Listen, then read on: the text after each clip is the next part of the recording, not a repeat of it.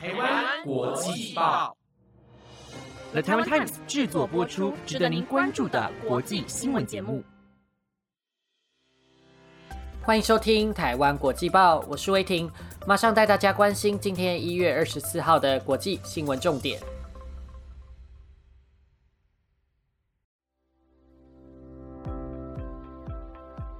各位听众，大家好，欢迎收听台湾国际报。今天节目开始前，有个关于节目的重要消息要先跟听众朋友们说：第二季的台湾国际报将会在这周结束。因为每位主持人未来都各自有规划，所以第三季的每日新闻将会由全新的团队接手。感谢听众朋友们一直以来的支持，也希望大家可以继续支持台湾国际报，产制优质的国际新闻内容。在这周节目尾声，主持人们会分享自己播报过印象深刻的新闻议题。而在星期天的每日新闻节目最后，我们也有一个小小的惊喜留给大家哦。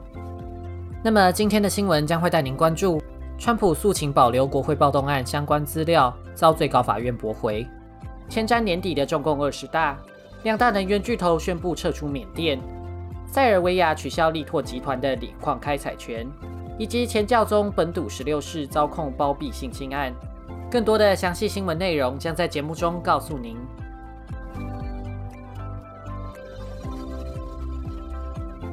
首先带您关注美国政治新闻。去年一月，美国的民主面临严峻的挑战。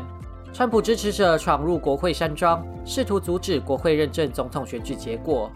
而关于案件的相关调查仍在进行。前总统川普申请禁止众议院的一月六号国会暴动事件特别调查委员会调阅白宫的相关记录，在二十号遭到最高法院驳回。在最高法院的九位大法官中，只有保守派大法官汤马斯表示不同意这项裁决。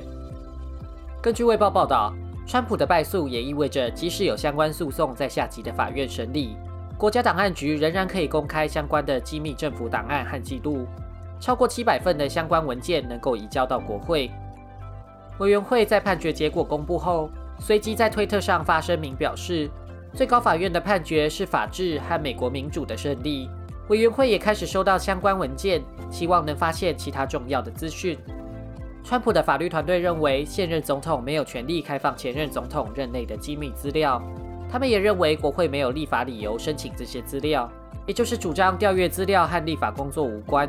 不过，法院认为，虽然前任总统有部分的机密权，但是现任总统才能有最终决定权。至于立法调查的理由，法院表示，只要国会能说明任何跟修法有关的理由，例如如何修法避免未来发生类似的事件，就可以证成调阅资料的正当性。卫报报道分析，川普的这桩败诉可能会影响其他他对委员会的诉讼，立下不利于川普的先例。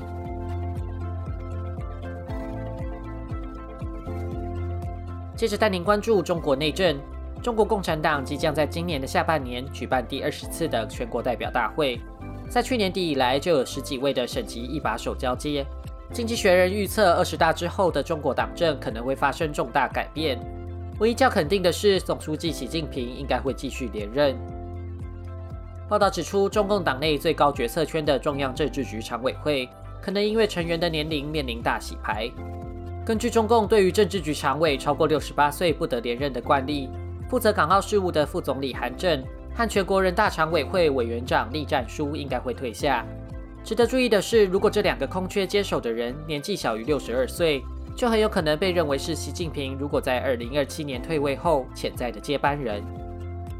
除了最高层级的人事更替之外，党内各层级的成员都将发生世代交替。美国智库学者李成估计，新一代的中央政治局成员将有百分之八十五都是一九六零年代后出生的党员。中国不同世代的政治精英因为成长的历史背景不同，对于政治的看法也有代沟。一九六零年代出生的世代。因为大多在文革动荡年代之后求学，也见证中国改革开放的现代化成长，通常比习近平那一辈在一九五零年代出生的人开放，意识形态上也较为自由。而在省级领导层次，有三分之一的新任党委常委都是一九七零年代后出生的。不过，经济学人认为，只要习近平的那一代领导人持续控制着党，应该不会出现太大的国内政治改变，尤其在北京冬奥前疫情爆发之下，党内气氛尤其肃杀，强调稳定，不太可能出现对于习近平的反抗，离民主的改革也越来越远。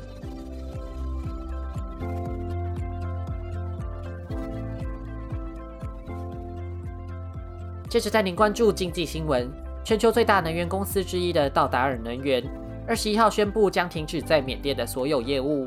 声明表示，缅甸军政府在去年推翻翁山苏基领导的文人政府后，缅甸国内的人权状况与法治不断恶化，使得公司的业务无法在缅甸发挥正面的影响。而石油大厂雪佛龙也表示，基于目前的情势，已经计划退出缅甸。根据当地人权监督团体统计，政变后军政府对异议人士进行全面镇压，已经有一万一千六百五十一人被捕，并且造成一千四百八十八人丧命。昨天的报道也有提到，军事法庭判处两位异议人士死刑，而军政府已经判处数十位反政变运动人士死刑。石油公司宣布撤出，对于人权倡议者们来说是重大的胜利。倡议者们提倡要外国企业切断与国有能源公司的商业往来，因为会间接让军政府受益。石油跟天然气是缅甸军政府的主要收入来源之一，约有百分之五十的外汇来自天然气的收入。而包括美国和法国政府都面临制裁石油与天然气产业的压力。道达尔能源和雪佛龙公司从1990年代就在缅甸南部经营境内最大的亚达纳海上气田，个别持股约百分之三十。该项目的能源提供给国内使用和出口泰国。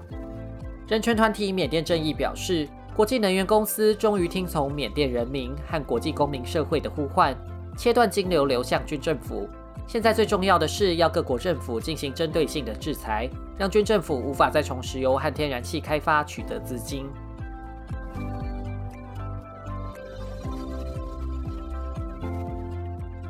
接着带您关注环境与经济相关新闻。十二月六号时报道过，总部在英国和澳洲的力拓矿业公司在塞尔维亚进行价值二十四亿美元的锂矿开发案，引发大规模的抗议。面对剩下不到三个月的选举。同时，因为乔帅遣返事件和澳洲交恶，原本力挺开发案的塞尔维亚政府在上礼拜四法夹湾决定撤回力拓矿场的计划，取消所有相关的决定跟执照。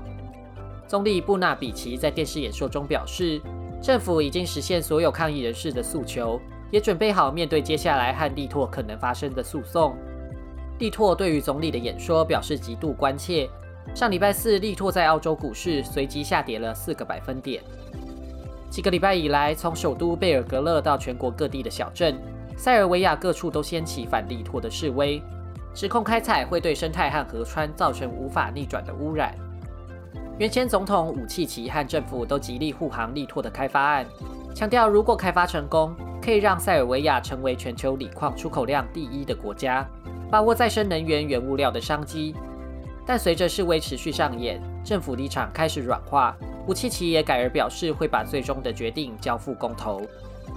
而直到最近，因为网球世界第一选手乔科维奇未接种疫苗参加澳网，使得他被澳洲政府遣返。因为乔科维奇在祖国塞尔维亚国内广受崇拜，所以政府也全力护航，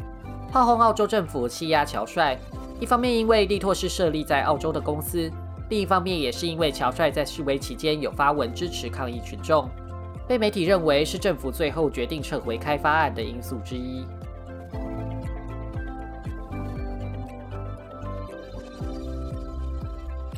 最后带您关注天主教性侵丑闻。德国一家法律事务所受委托调查教会在一九四五年到二零一九年间如何处理性侵案。事务所在二十号发表长达一千九百页的调查报告，指出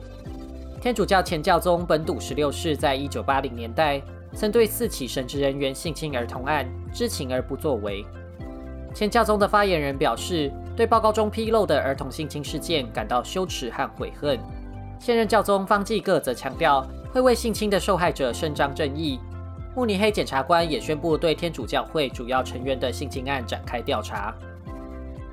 原姓拉辛格的前教宗本笃十六世，在一九七七年至一九八二年间担任慕尼黑和佛莱辛教区大主教。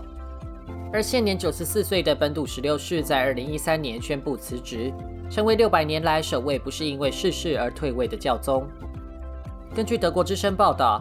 调查报告指出，慕尼黑教区在这七十四年以来，至少有四百九十七人被神职人员性侵，其中有六成落在八岁至十四岁之间。总共有两百三十五人涉案，其中包括一百七十三位牧师。在拉辛格担任大主教期间。有两位下属神职人员因为性侵而被定罪，却能够继续保住工作。另外，也有一位神职人员在外国因为性侵被定罪，后来转到拉辛格的教区服务。报告显示，拉辛格当时就知道这个人的犯罪史。报告同时也指控现任慕尼黑大主教马克思也在两起案件中失职，没能阻止性侵案件。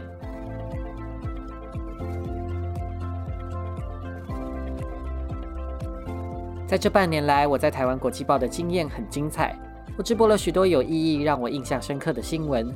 包括美国内政追踪基建法案和重建更好法案的进度、美军撤离阿富汗、鸦片类药物危机、全球疫苗不平等、前端医疗科技，还有波兰民主倒退问题、美国妇女堕胎权、伊索比亚内战、德国选举、潘多拉文件、英国政治风暴和许多环境污染跟气候变迁相关的新闻。有些新闻不一定是国内媒体关注的焦点，而且也是台湾人感到陌生的议题。但我还是希望能透过这些内容，传递对国际政治、经济、妇女权益、人权、科技与环境的认知与关怀。再次感谢听众朋友们的支持。那么，以上就是我的最后一期内容。以上节目由 The Taiwan Times 制播，感谢您的收听，我是威霆，我们有缘再见，拜拜。